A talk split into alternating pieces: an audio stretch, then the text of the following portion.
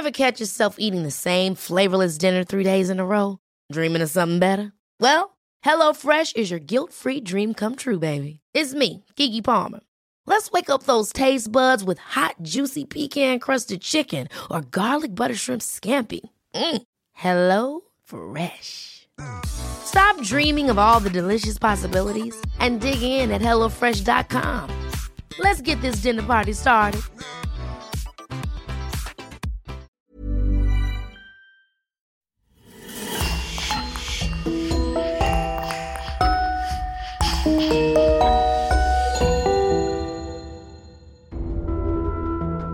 Bonjour et bienvenue à tous. Vous savez bien que ce podcast n'est pas pour les âmes sensibles, car nous avons toujours pour devise de vous amener les faits tels qu'ils se sont déroulés. Mais si vous avez le cœur bien accroché et que vous voulez plus d'histoires exclusives, vous pouvez rejoindre notre club privé lecoinducrime.com pour écouter maintenant plus de 30 podcasts inédits. C'est ce qu'ont fait Marine Bonnemeur et Louise Prudhomme qui sponsorisent l'émission de cette semaine. Nous vous remercions infiniment. Et on commence. Dans la nuit du 9 juin 1912, dans une bourgade tranquille de l'Iowa, six membres d'une famille et leurs invités sont sauvagement assassinés dans leur sommeil.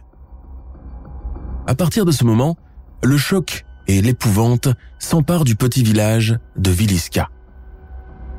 Qui pouvait bien en vouloir autant à cette famille pour lui faire subir un tel carnage? L'enquête de police s'annonce difficile, freinée par un manque évident d'indices et de témoins. Mais au fil du temps, la maison de Viliska devient le théâtre d'événements aussi étranges qu'inquiétants, contribuant à forger sa sinistre réputation. Je vous invite à découvrir avec moi l'une des plus sinistres affaires criminelles du début du XXe siècle, une affaire encore entourée de zones d'ombre et de questionnements.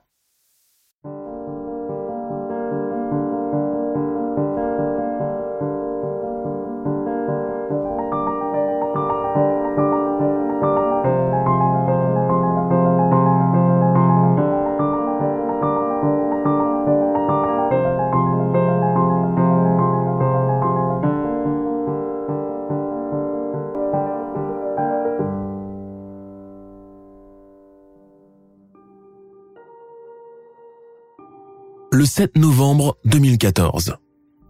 Viliska est une charmante bourgade américaine de 2000 habitants. Une librairie, une fleuriste, deux supérettes, la poste et la municipalité se concentrent toutes dans le petit centre-ville. Les habitants se saluent et se souhaitent bonjour tous les matins. Tout le monde connaît tout le monde, et même le shérif appelle chacun par son petit nom. En bref, il y a esprit de famille.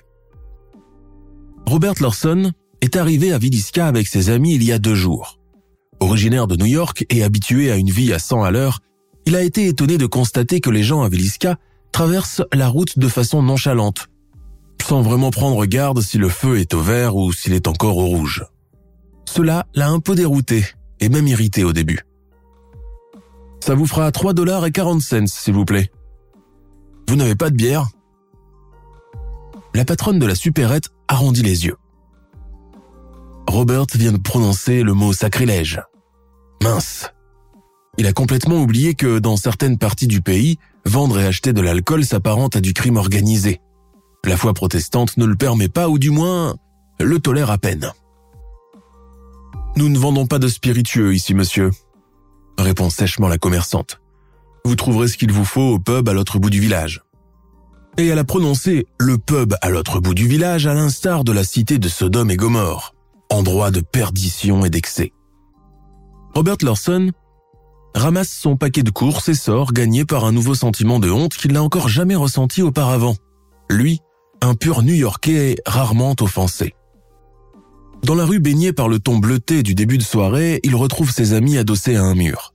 Lars est pendu à son portable et IG tire de grandes bouffées, saveur pon cassis, de sa cigarette électronique. Il monte dans la voiture. Lars et AJ commencent à explorer le contenu des plastiques.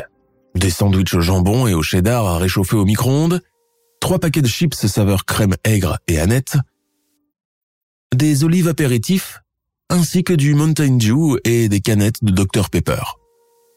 C'est tout s'exclame Lars, la mine toute défaite. C'est tout mime Robert Larson. Tu comptais avoir quoi avec 3 dollars? Du mac and cheese par exemple? Des macaronis avec du fromage industriel orange et gluant Bark C'est hyper bon Monsieur a l'habitude de dîner sur Fifth Avenue, je suppose. Bon les gars, on se calme. Il nous faut nous dépêcher. Il est déjà 18 heures. Les trois comparses sont à Villisca pour une mission de la plus grande importance. Ce sont des passionnés d'enquête paranormale. Robert se proclame même chasseur de fantômes depuis qu'il a participé à une séance de spiritisme dans la maison hantée d'Amityville de Long Island et qu'il a visité le musée de l'horreur des époux Warren. Quelques mois auparavant, dans les archives de la Bibliothèque nationale à Washington, il est tombé sur un article de journal datant de 1912, où il est question d'un massacre sanglant à Villisca. Les jours suivants, l'intérêt s'est carrément transformé en obsession, et Lorson n'a pas passé un seul jour sans se documenter un peu plus sur l'affaire. En cherchant sur la carte, il découvre, soulagé, que le village de Villisca existe toujours bel et bien. Perdu au beau milieu de l'état de l'Iowa, et qu'il a même gardé son ancienne appellation. Il décide de s'y rendre. À Villisca, la maison du massacre, comme on la surnomme, est devenue une attraction touristique, qui chaque année attire des milliers de visiteurs, principalement du Canada et de l'Europe, renflouant par la même occasion les caisses du comté et fournissant de l'emploi aux restaurants, boutiques et motels du coin.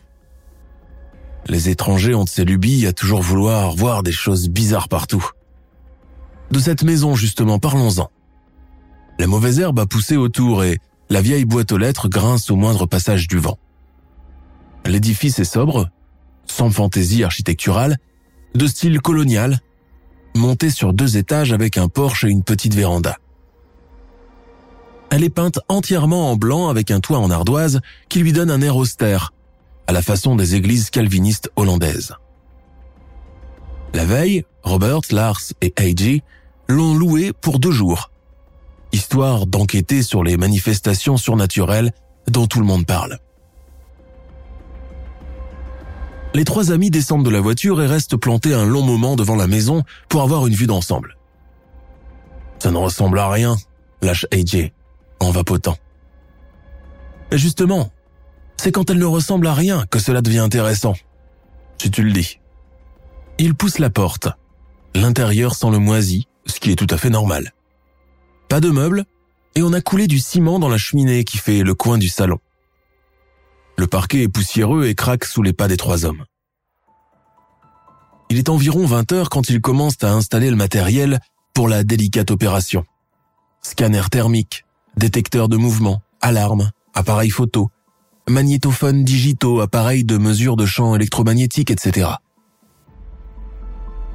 Pour pouvoir acquérir cet équipement, les trois amis ont dû puiser dans leurs ressources personnelles, car aucun organisme de parapsychologie n'a accepté de leur en fournir. Ils ont trouvé la plupart des gadgets sur le site Amazon, mais aussi auprès de revendeurs de seconde main. À la réception des colis dépareillés, ils ont consacré toute leur soirée à tester le matériel pour vérifier s'il fonctionne bien. Cela évitera les mauvaises surprises le jour J. Non, tout marche très bien, reste à présent à le tester sur le terrain.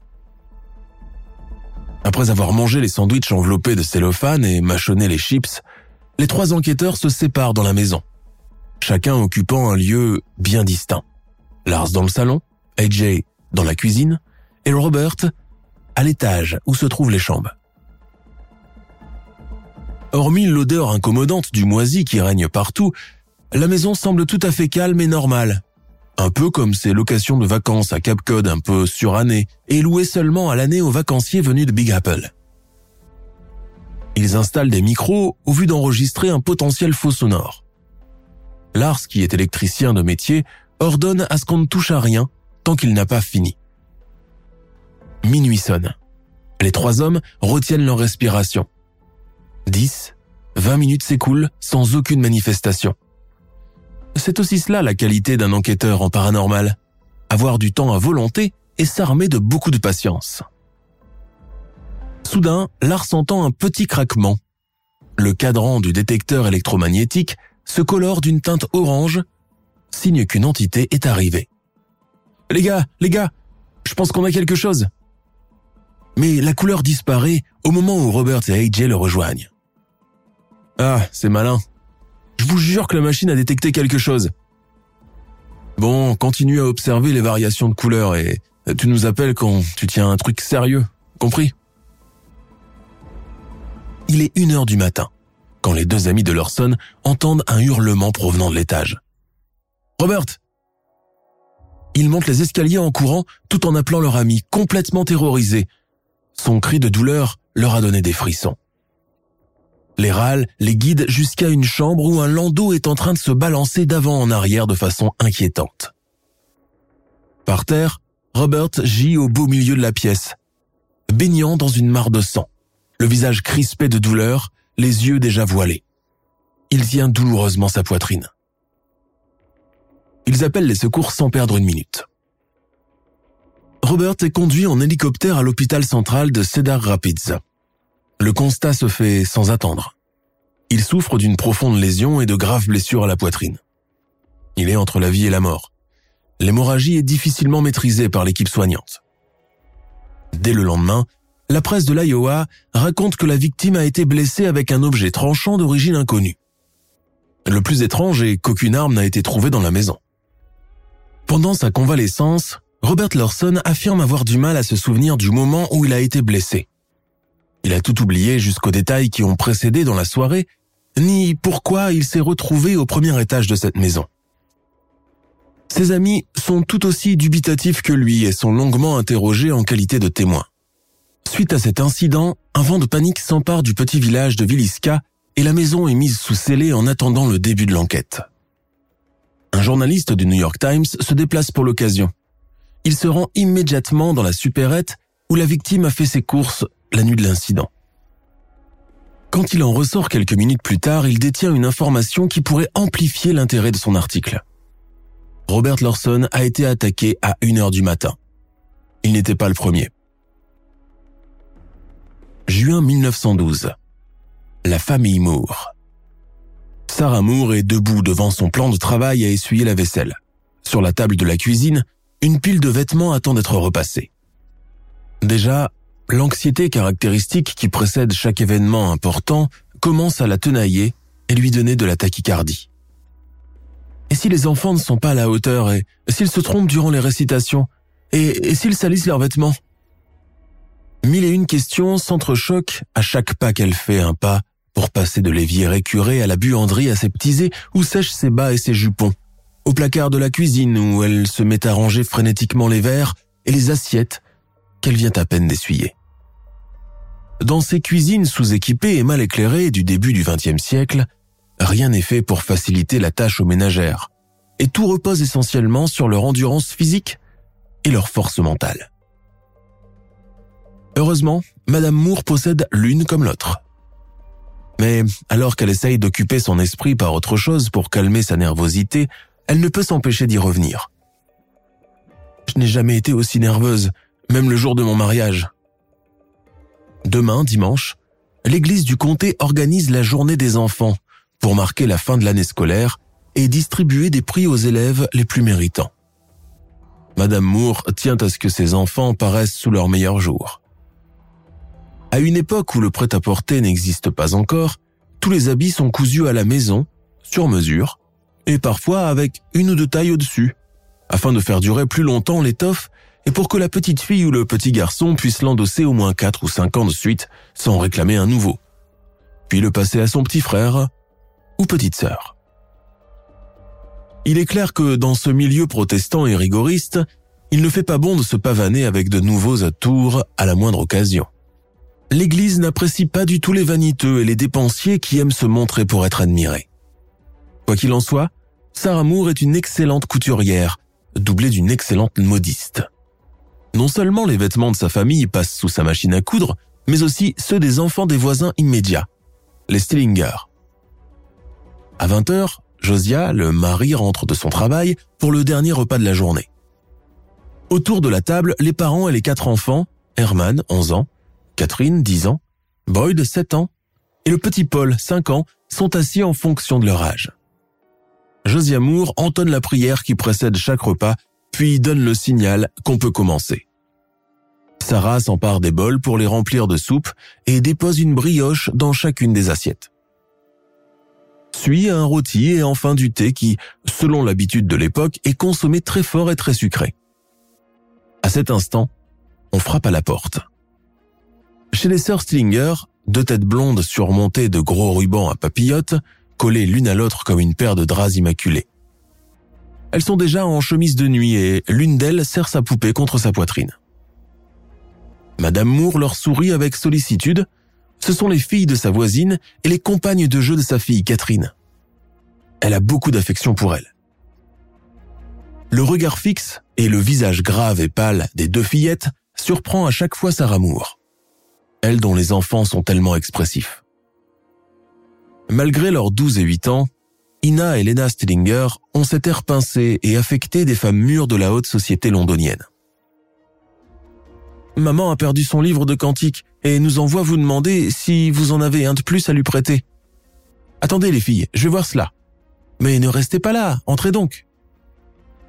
Les deux petites filles s'avancent d'un air intimidé, flottant dans leur chemise de nuit blanche, boutonnée jusqu'au col. Elles lancent un clin d'œil complice à Catherine qui leur fait un signe de main et fronce les sourcils en direction des garçons. Madame Moore revient, un livre à la main. Voilà, dites-lui qu'elle me le rendra quand elle le pourra. Merci, Madame Moore, à demain, disent-elles en chœur. Soyez prête à 8 heures tapantes sous le porche, sinon nous partirons sans vous, lance moqueur Josiah Moore depuis la table. Sa femme lui jette un regard plein de reproches.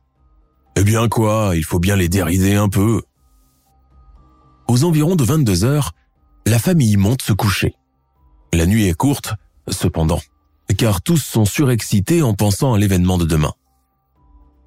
Une semaine auparavant, le révérend Kelly, qui officie à l'église depuis quelques mois déjà, a accroché une affiche qui annonce Nous avons le plaisir de convier nos chers paroissiens dimanche 9 juin 1912 pour la journée des enfants, organisée par l'église épiscopale de l'Iowa. Cette journée sera consacrée à l'étude de la Bible et l'évocation du Seigneur. Des activités pédagogiques seront mises à votre disposition ainsi qu'un concours de tir à l'arc. Le gagnant ou la gagnante remportera un week-end aux chutes du Niagara. Nous demandons à nos chères paroissiennes de contribuer au repas qui sera pris juste après le service du matin. Nous comptons sur votre présence à toutes et à tous.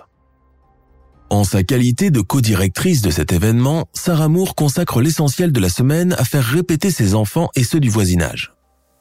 Tous les soirs, accompagnés de la taciturne organiste Madame Smith, les petits chérubins disposés sur l'estrade entonnent d'une voix suraiguë des cantiques, rappelant l'épisode où Adam et Ève ont été chassés du paradis et de leurs enfants Abel et Cain, maudits à jamais.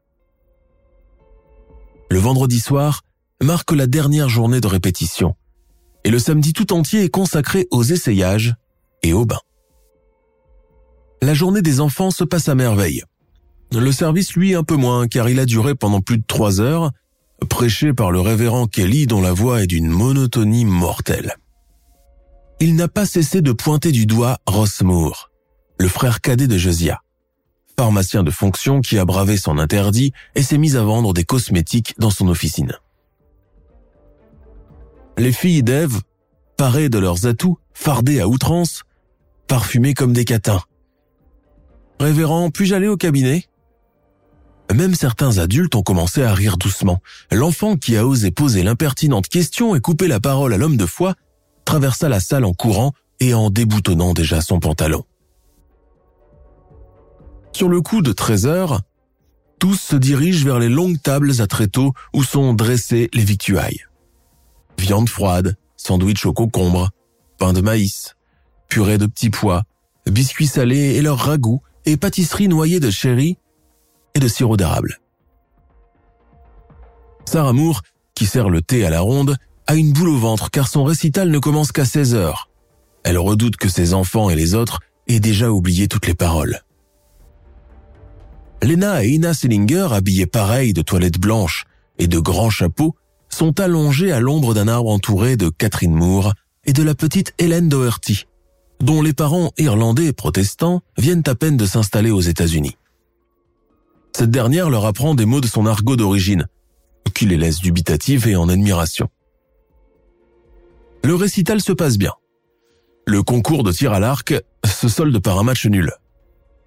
Concours de circonstances ou malheureuse coïncidence, l'hôtel qui devait accueillir le regagnant a pris feu le jour même. Il est à peu près 21h30 quand la famille Moore et les filles Stillinger rentrent enfin à la maison. Pour les enfants, les vacances d'été et les grasses matinées peuvent désormais commencer. Ina et Lena, qui ont reçu en cadeau un recueil de contes d'Anderson et un agenda à fleurs, sont invités à passer la nuit avec Catherine Moore. Les trois amis sont surexcités et répètent les gros mots appris durant la journée par la bouche de la petite Doherty. Après un biscuit, une dernière tasse de thé, tout le monde gagne sa chambre à l'étage. Dans la chambre de Catherine, Madame Moore installe un matelas et des draps pour Ina et Lena. Elle embrasse les trois fillettes et ferme la porte. À minuit, la maison des Moore est plongée dans la pénombre et le silence le plus complet. Dans les chambres, tous dorment profondément. Vers une heure du matin, la porte d'entrée grince et on pénètre dans la maison. Qui est-ce? On monte à l'étage, puis tout bascule dans l'horreur. Tous les membres de la famille Moore, ainsi que les sœurs Stillinger, sont sauvagement assassinés dans leur sommeil. Le meurtrier passe d'une chambre à une autre, faisant à chaque fois une vraie boucherie armée d'une hache ensanglantée. Parmi les victimes, seule Ina Sillinger est réveillée par le bruit des cris horrifiants.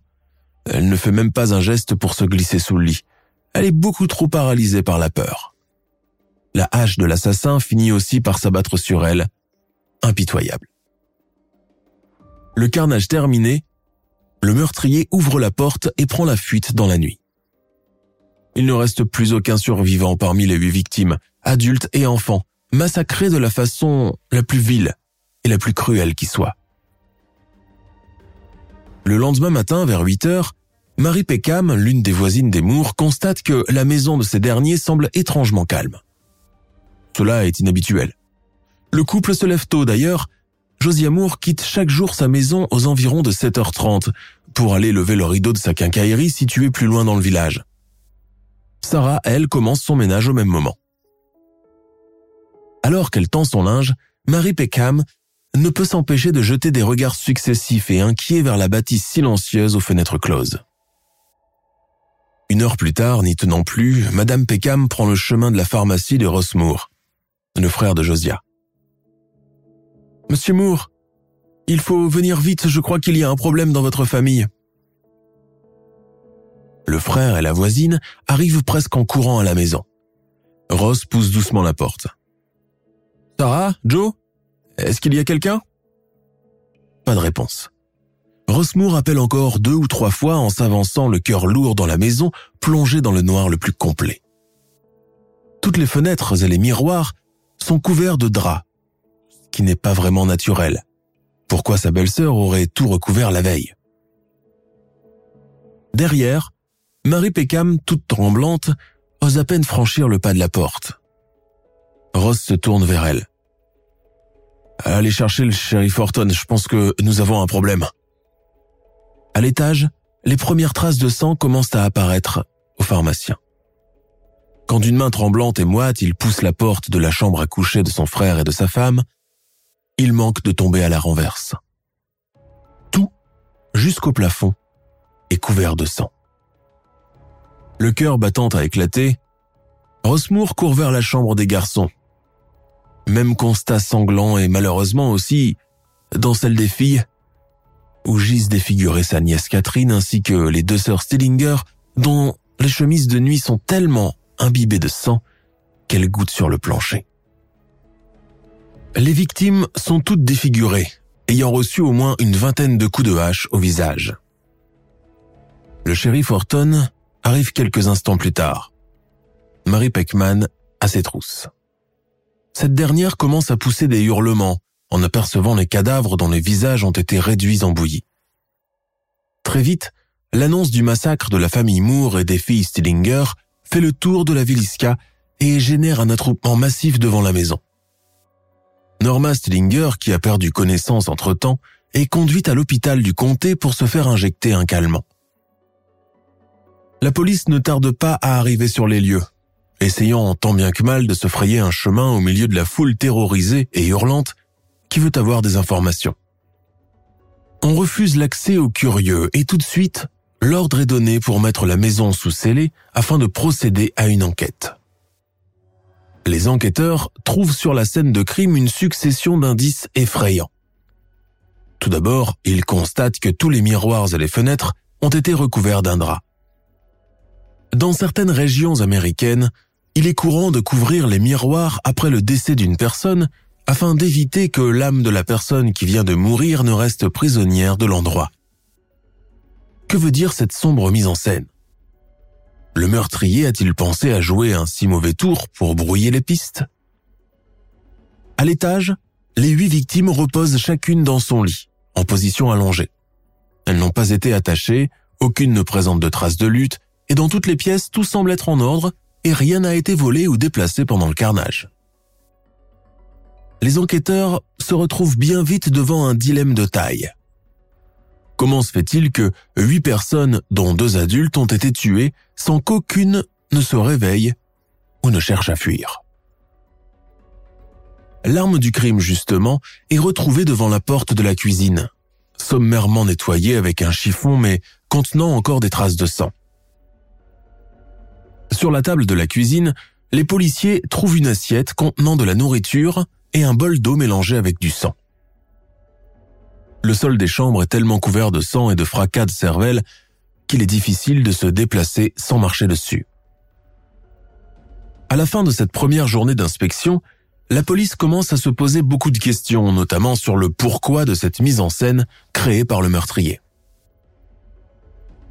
Quelle est la raison qui a poussé quelqu'un à s'en prendre à cette famille sans histoire, composée essentiellement d'enfants en bas âge. Les voilà face à un assassinat collectif, sans mobile, d'une rare violence, sans effraction. Et sans vol constaté. Les funérailles de la famille Moore et des deux sœurs Stillinger ont lieu le 12 juin 1912. Le cortège funèbre, composé d'une cinquantaine de voitures, est suivi par un millier de personnes venues de tout l'Iowa. Les cercueils des huit victimes n'ont pas été exposés à la famille et au public pour préserver leur pudeur. Les visages étaient méconnaissables. Les semaines puis les mois suivants sont entièrement consacrés à une longue et éprouvante enquête. Beaucoup de suspects se succèdent au poste de police de Villisca.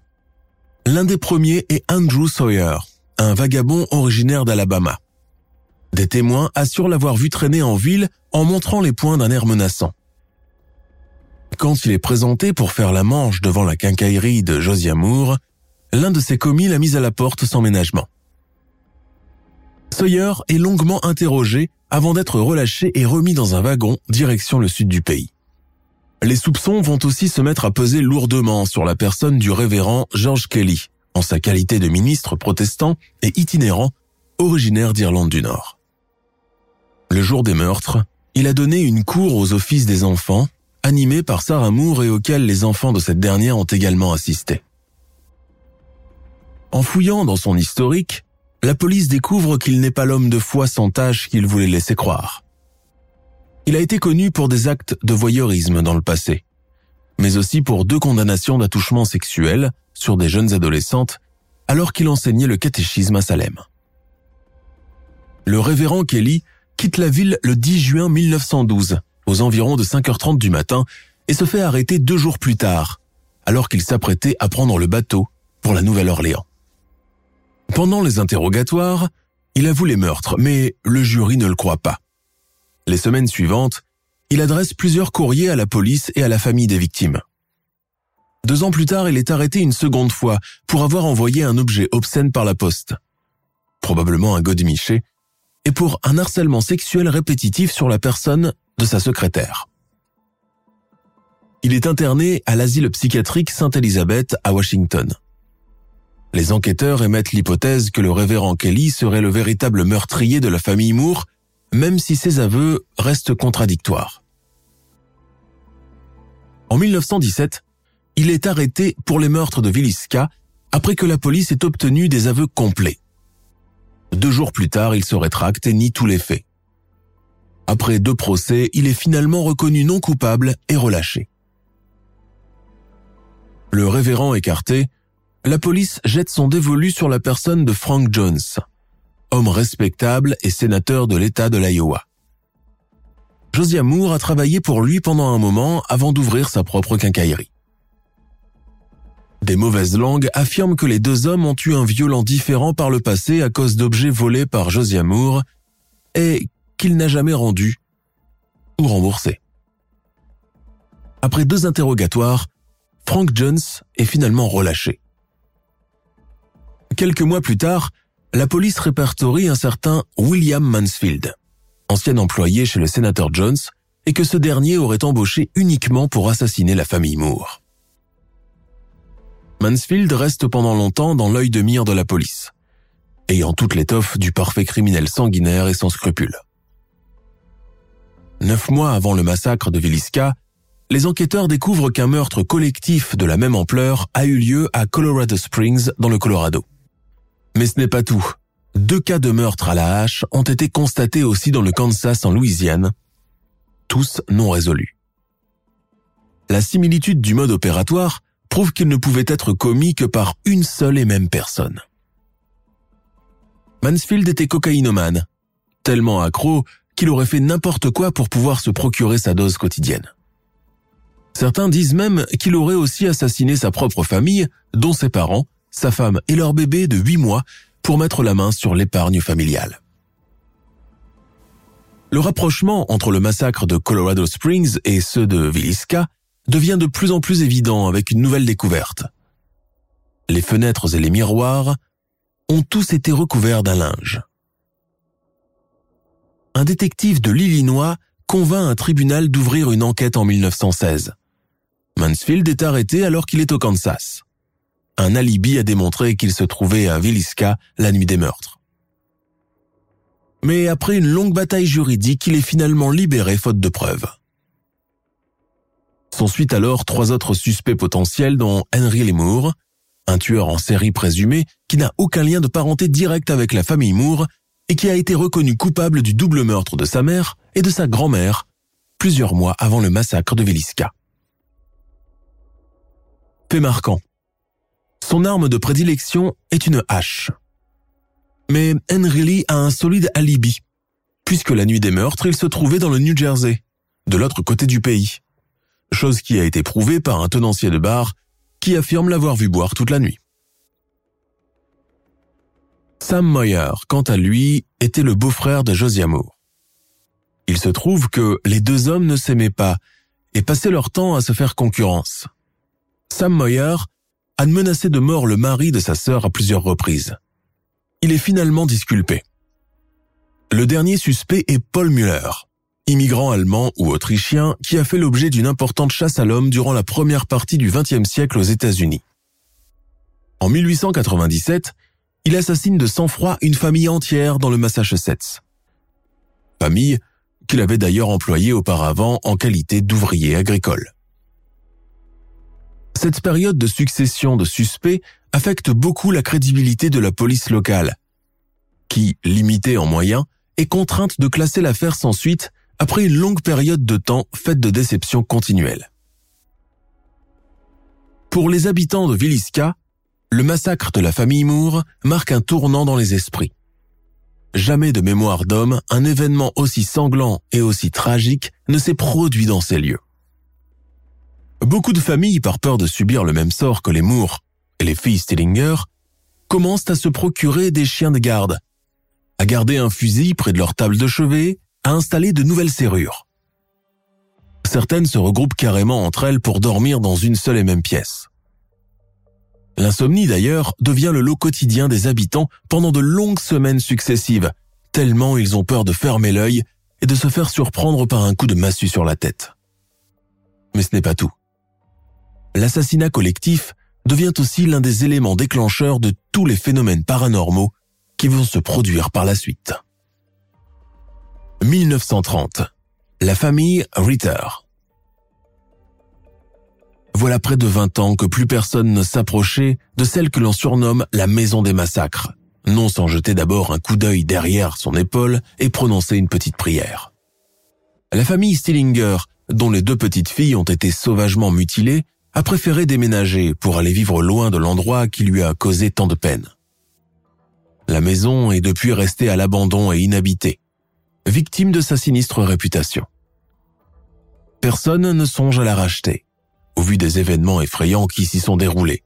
Même des gens étrangers à l'Iowa qui, finissant par apprendre les faits, tournent les talons et n'y reviennent plus. Pourtant, en novembre 1930, Homer et Bonnie Ritter, un jeune couple originaire du Massachusetts, décident de la racheter et de s'y installer. La conjoncture économique d'alors est désastreuse. Si le taux de chômage en milieu urbain a atteint des sommets, il a aussi fini par gagner les campagnes, obligeant de nombreux malheureux réduits à la famine à tout abandonner pour prendre le chemin de l'exil à l'ouest, vers la Californie, là au moins où le climat est beaucoup plus clément.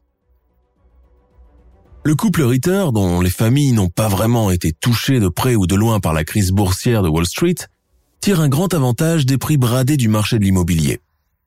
Ils sont jeunes, élégants, bien éduqués et mariés depuis peu. Marie et femme ignorent alors tout du passé sanglant de la maison où a été assassinée la famille Moore deux décennies auparavant, et si quelques langues indiscrètes leur en touchent un mot, ils affirment ne pas croire à ces choses-là. Ils s'y installent finalement en décembre 1930 après divers travaux de plomberie et l'installation d'un chauffage central et d'un réfrigérateur, dernière innovation en matière d'électroménager. Ayant passé l'essentiel de sa vie dans la chic Boston et toutes ses vacances d'été dans la station balnéaire de Cape Cod, Bonnie Ritter est intriguée par le paysage de la steppe de Villisca. Toute vallonnée, battue par les vents, grise, et rappelant vaguement un sinistre paysage écossais décrit par Sir Walter Scott. Les premiers jours dans la nouvelle maison se passent de façon idyllique. Bonnie s'habitue très vite à son nouveau cocon et à la franche simplicité de ses rares voisins qui ont gardé cette coutume de venir vous souhaiter la bienvenue avec une tourte aux poires. Des valeurs qui se perdent en ville, surtout dans la très collée montée Boston, très à cheval sur l'étiquette. Oui, Bonnie se sent tellement bien ainsi. Libérée du joug de sa mère, qui cherche à tout prix à la mettre au régime. La maigreur est à la mode dans les années 30, après l'embonpoint très recherché du 19e siècle. Libérée de l'hypocrisie de la haute société bostonienne et de ses amis qui ne comprennent pas comment, après deux ans de mariage avec Homer, elle n'a pas encore réussi à avoir d'enfants. Mais dès janvier 1931, les choses commencent à se gâter. Bonnie Ritter, qui reste toute la journée seule pendant que son mari se rend à son travail, énumère à chaque fois un problème dans sa cuisine. Le toaster a sauté, puis la cafetière. Un jour qu'elle fait des pancakes, la poêle, encore brûlante, lui tombe sur le pied, générant une brûlure sans gravité mais du moins assez douloureuse. Bonnie, qui est une femme très rationnelle et peu friande d'histoires de maisons hantées, préfère se faire à l'idée que la masse électrique de son matériel ménager moderne n'est pas adéquat avec les anciennes installations, datant toutes du début du siècle, à une époque où on s'éclairait encore qu'avec des lampes à pétrole. Les phénomènes paranormaux finissent pourtant par se manifester malgré toute la bonne volonté de la jeune femme de rester sereine et mettre tout sur le compte de concrets soucis techniques. C'est ainsi que Madame Ritter commence à ressentir des courants d'air dans toute la maison, même si toutes les fenêtres sont hermétiquement closes et que le thermostat est fixé au degré de chaleur habituel. Une nuit, alors qu'elle est endormie, Bonnie se réveille en sursaut et aperçoit devant l'embrasure de la porte un homme debout, tenant une hache à la main. Cette vision la pétrifie et elle se met à secouer son mari pour le réveiller. Hum, quoi? Un homme? Où ça? Là, devant la porte. Mais je ne vois rien. Mais si, il est en train de me fixer en ce moment. Tu t'imagines des choses. Allez, rendors-toi. Bonnie est pourtant sûre de n'avoir rien imaginé cette nuit-là. Elle se met en quête de trouver des réponses aux nouvelles questions qui l'obsèdent, car l'homme à la hache apparaîtra encore deux fois de suite à Bonnie, surtout pendant la nuit ou en journée, alors qu'elle est seule. Elle consulte beaucoup de médecins et tous lui assurent que cette vision n'est que le fruit de son imagination une simple hallucination provoquée par sa grossesse récente qu'elle vint de dépister. Pendant le premier trimestre de grossesse, il est tout à fait usuel de voir des choses. Mais bientôt, Bonnie n'est plus la seule à avoir des visions. Son mari Homer aussi commence à voir le mystérieux et inquiétant homme à la hache, mais aussi une petite fille blonde assise jambes croisées sur la cuvette des WC. Il croit en mourir de peur. Une nuit, Homer Ritter entend distinctement des pas dans les escaliers de la maison. Excepté lui et sa femme, aucune autre personne n'est présente cette nuit-là chez eux. Il réveille Bonnie qui tend l'oreille. Les étranges craquements se poursuivent durant toute la nuit, réduisant le couple à la terreur la plus totale. Il nous faut partir d'ici, et le plus vite possible. Le lendemain, aux premières lueurs du jour, Bonnie et Homer Ritter joignent le geste à la parole et quittent précipitamment les lieux, sans se retourner et en y laissant presque toutes leurs affaires. Ils ne retourneront jamais dans la maison de Villisca. Rentrés au Massachusetts, ils racontent leur mésaventure à la presse locale. Le témoignage du couple est le premier d'une longue série. À Villisca, le bruit de l'expérience traumatisante des Ritter se répand comme une traînée de poudre, rejoignant les timides témoignages des anciens voisins des Moores, convaincus à présent que la maison est bel et bien hantée par l'entité du meurtrier ou l'esprit des petites filles assassinées sauvagement en 1912. 1966. La famille Gizman. La famille Gizman, originaire de Cedar Rapids, rachète la maison au début des années 60, mais ne s'y installe qu'à la deuxième moitié. Elle apporte d'importantes rénovations, installe une kitchenette et un minibar, reconvertit la grange en petite maisonnette indépendante pour servir de chambre d'amis.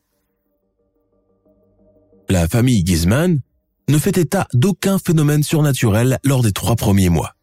Et ce n'est qu'au cours d'une soirée où plusieurs de leurs amis sont conviés pour passer la nuit que des manifestations paranormales lieu.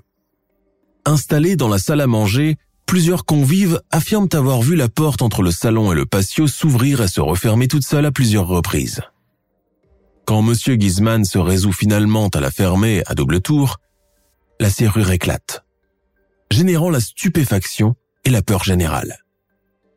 Des voisins ont d'ailleurs vu les convives des Gizman fuir à toutes jambes à une heure avancée de la nuit. Les Williamson, qui rachètent la maison à la fin des années 70, subissent des faits bien plus graves encore, puisque le père de famille, en présence de ses filles, s'empare d'un couteau de cuisine pour se poignarder la poitrine sans raison apparente, comme si sa main était guidée par quelqu'un. Il est sauvé in extremis. Depuis le départ de la famille Williamson, la maison n'a plus trouvé acquéreur. Au fil des années, elle acquis la réputation d'être l'un des lieux les plus hantés d'Amérique du Nord. Beaucoup de visiteurs affirment avoir entendu des voix d'enfants lors des visites touristiques du site. Pourquoi le ou les meurtriers s'en étaient pris à cette famille sans problème, qui n'avait pas d'ennemis connus ni d'animosité avec personne? L'acharnement et la sauvagerie du crime sans motif apparent donnent toujours matière à réflexion. Le véritable assassin, jamais arrêté de son vivant, aurait emporté le secret dans sa tombe. Au début des années 2000, plusieurs équipes d'investigation en paranormal ont mené leur propre enquête dans la maison de Villisca. Celle de 2014 a marqué les esprits quand Robert Lawson s'est fait poignarder et n'a gardé aucun souvenir de son expérience. En 2016, l'auteur Tori Taylor sort le livre Murdered in Their Beds, suivi d'un film pendant la même année intitulé The Axe Murders of Villisca. Un film éponyme sort en 2017 et beaucoup de podcasts anglo-saxons ont couvert l'affaire. On pourrait trouver beaucoup de similitudes avec le meurtre collectif d'Amityville, survenu à la fin des années 70, et qui a fait pour victime six membres de la famille Defao, dont quatre enfants.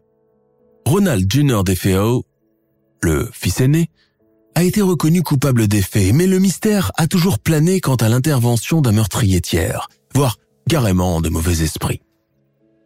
Le meurtre à la hache de Villisca reste jusqu'à ce jour l'une des affaires criminelles non résolues les plus mystérieuses de la première moitié du XXe siècle, à une époque où le concept de serial killer n'existe pas encore. La justice, elle, n'est jamais parvenue à dégager un coupable.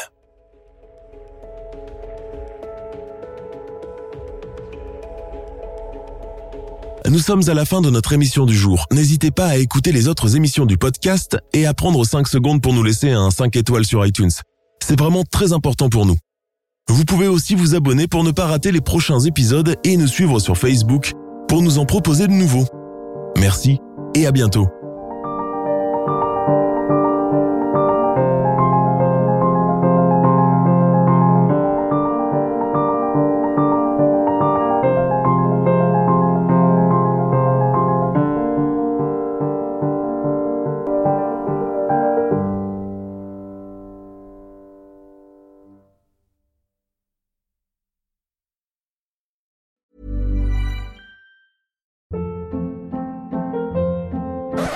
Up. What was that? Boring. No flavor. That was as bad as those leftovers you ate all week. Kiki Palmer here, and it's time to say hello to something fresh and guilt-free. Hello Fresh. Jazz up dinner with pecan-crusted chicken or garlic butter shrimp scampi. Now that's music to my mouth. Hello Fresh. Let's get this dinner party started. Discover all the delicious possibilities at hellofresh.com.